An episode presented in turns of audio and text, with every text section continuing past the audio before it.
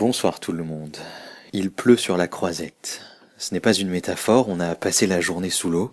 Que ce soit dans les files d'attente ou dans les soirées, je rentre de celle qui célébrait la semaine de la critique sur la plage Nespresso, et laissez-moi vous dire que même en plein air, protégés de la pluie et du vent par seulement quelques parasols, les festivaliers et festivalières sont bien présentes et présents pour vider les bars. Parce que quand tout est gratuit, on ne décide pas que la soirée est finie quand on ne veut plus payer, mais quand il n'y a plus rien à boire.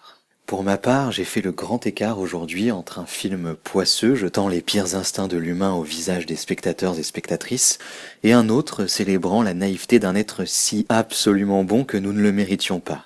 Bizarrement, le premier a eu droit à beaucoup plus d'applaudissements que le second, même à Cannes, la poésie n'est pas assurée de l'emporter. Aujourd'hui, on arrive à mi-parcours du festival, ce qui veut dire qu'on ralentit un peu, qu'un regain d'énergie devrait apparaître d'ici deux jours, et qu'on va commencer à avoir des plats qu'on a déjà eus au buffet de la rédac pour le dîner. C'est bizarre de se dire que la moitié est déjà passée.